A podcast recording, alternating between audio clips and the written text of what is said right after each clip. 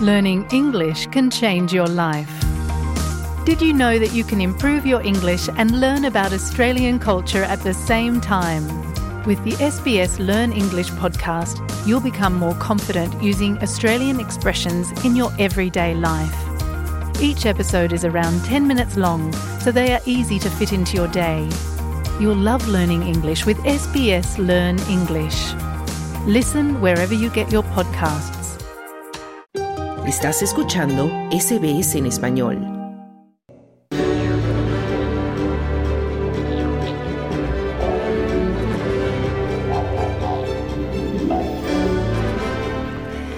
Tener un buen nivel de inglés puede ser un requisito para una visa de estudiante y un camino hacia futuras vías académicas.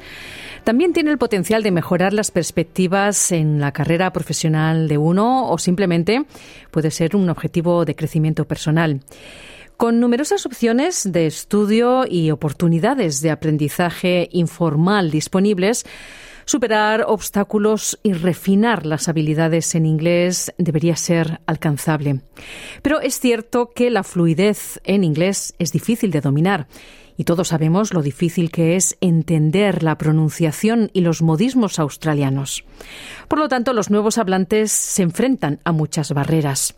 Marcela Aguilar es coordinadora de tutores voluntarios con el programa de inglés para migrantes adultos, conocido como AMEP, y financiado por el Departamento de Asuntos Internos del Gobierno de Australia. Ella dice que el miedo puede ser la barrera más grande de todas. Cuando alguien llega al país, es posible que sea algo mayor, siente que ha estado fuera del sistema educativo durante mucho tiempo o no tiene educación previa, por lo que no tiene estrategias de aprendizaje para entender una nueva cultura. Hay una barrera entre la gente que tiene ese miedo de cometer errores, aunque suene tonto. A la gente no le importa si cometes errores. El lenguaje es para comunicarse y la gente solo quiere escuchar el mensaje. Solo mejorarás cuanto más uses el idioma. Era Marcela Aguilar. Por otro lado, Alison Lennon es directora de estudios en Langport's English Language College. Ella dice que mientras mejoramos nuestro inglés a través de la vida diaria, es importante también que las personas aprendan con una enseñanza formal. Creo que obtienen una base mucho más sólida del inglés. Tienen mucha más confianza en su inglés para poder salir e integrarse en la vida cotidiana de Australia.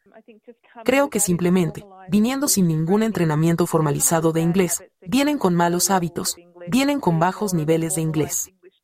Obtener una formación en inglés más formalizada los prepara muy bien para futuros trabajos, para futuras integraciones y para futuros estudios. Era Alison Lennon. Y es posible que se requiera que algunos nuevos migrantes proporcionen evidencia de su dominio del inglés dependiendo de su visa. El gobierno australiano reconoce una serie de pruebas de idioma de inglés, de ese nivel de inglés, para las solicitudes de visado. Uno de ellos es el IELTS, el Sistema Internacional de Evaluación del Idioma de Inglés. Otro es el CAE, el Cambridge English Advance. Y también está el TOEF, que es el Test of English as a Foreign Language. Estos son solo algunos de los cursos de certificación reconocidos y ofrecidos por universidades y también TAFEs, además de colegios privados y centros de idiomas. Hester Mostert es instructora de inglés. Ella dice que cuando uno se plantea eh, algunas de estas opciones, es crucial tener una comprensión clara de su objetivo final.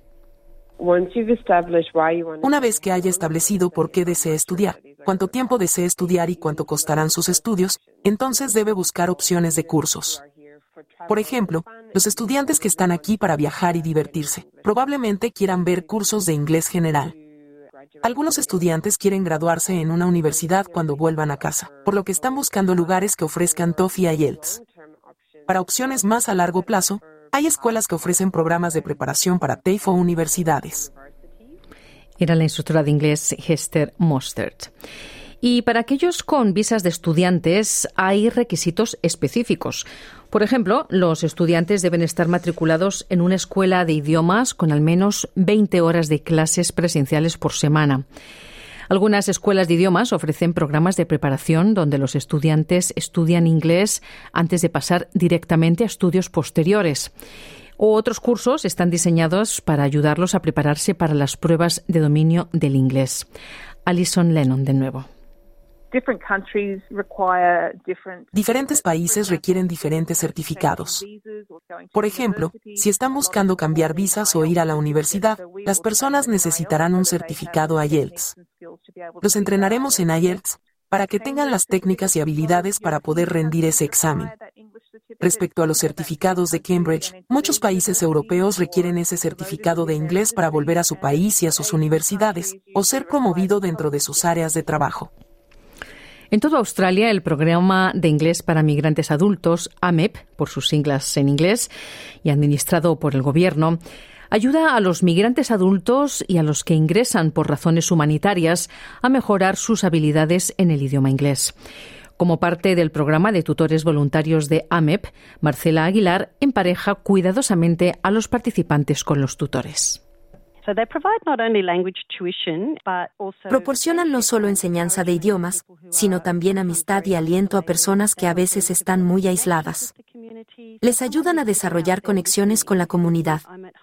Así que alguien que esté ahí escuchando, pensando, estoy en casa, no sé hablar el idioma, tengo miedo de hablar inglés cuando salgo, no puedo acceder a los servicios, el tener un tutor que los ayude con sus necesidades individuales de aprendizaje, es algo que realmente puede transformar la vida de esa persona.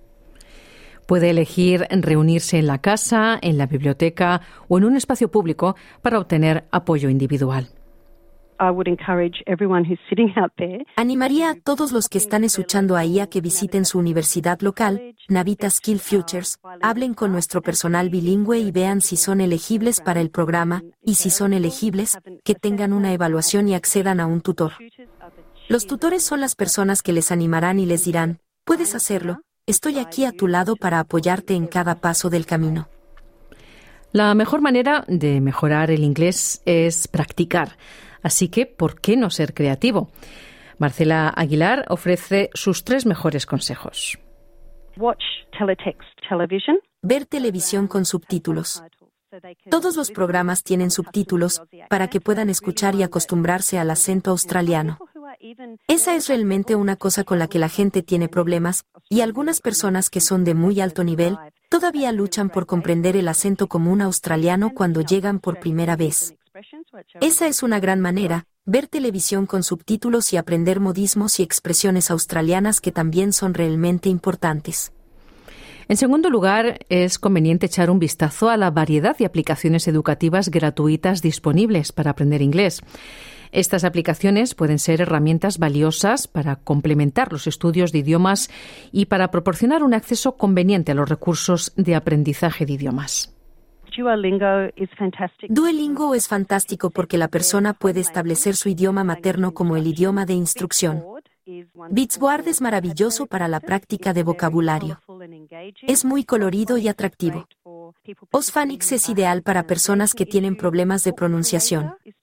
Book Creator es excelente donde la gente puede hacer libros electrónicos. Así que incluso una persona con inglés de muy bajo nivel puede tomar una imagen y crear un libro sobre su familia con solo una o dos palabras en cada página, incluso si no tienen alfabetización. Y el tercer consejo de Aguilar es involucrarse con los audiolibros. Escuchar audiolibros puede ser una excelente manera de mejorar tus habilidades en el inglés, ya que te permite practicar la comprensión auditiva y la pronunciación mientras disfrutas de historias cautivadoras o contenido valioso.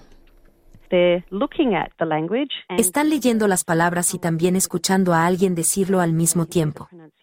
Pueden escuchar la pronunciación, el ritmo y la música del idioma. Están mirando la gramática sin darse cuenta, y todas las pequeñas preposiciones como to, at, in, for, que son muy difíciles de aprender.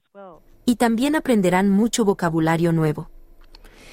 Y también puedes explorar herramientas gratuitas de aprendizaje en línea como las que ofrecen ABC y SBS. En SBS Learn English puedes encontrar eh, herramientas para mejorar tu inglés mientras aprendes sobre la cultura australiana a través de vídeos, textos y podcasts que puedes encontrar en la página web de SBS Learn English. Pero también es vital desconectarse de todo esto y entrar en la comunidad. El principal consejo de Mostert es hablar en cualquier pequeña oportunidad. Esa es una oportunidad para que practiques tu pequeña conversación. Ve con la idea de practicar en cualquier lugar, en cualquier lugar que puedas. Incluso cuando te subes al Uber, son 15, 20 minutos de práctica del idioma inglés. No estés en tu teléfono, trata de involucrar a esa persona, usa esa oportunidad lo mejor posible. Y otro consejo valioso es unirse y participar activamente en grupos comunitarios y voluntarios, en actividades deportivas o con gente con los que compartir aficiones. Eh, todo esto fomenta la práctica del lenguaje y también las conexiones importantes con las personas. Encontrarás que los australianos en general, en mi experiencia, realmente quieren compartir de qué se trata Australia. Esas son excelentes maneras no solo de socializar, sino también de practicar tus habilidades en el idioma inglés y construir vínculos más estrechos con la comunidad. Era la instructora de inglés Hester Mostert, terminando este reportaje producido por Melissa Compagnoni para la serie Vida en Australia. Dale un like, comparte, comenta. Sigue a SBS Spanish en Facebook.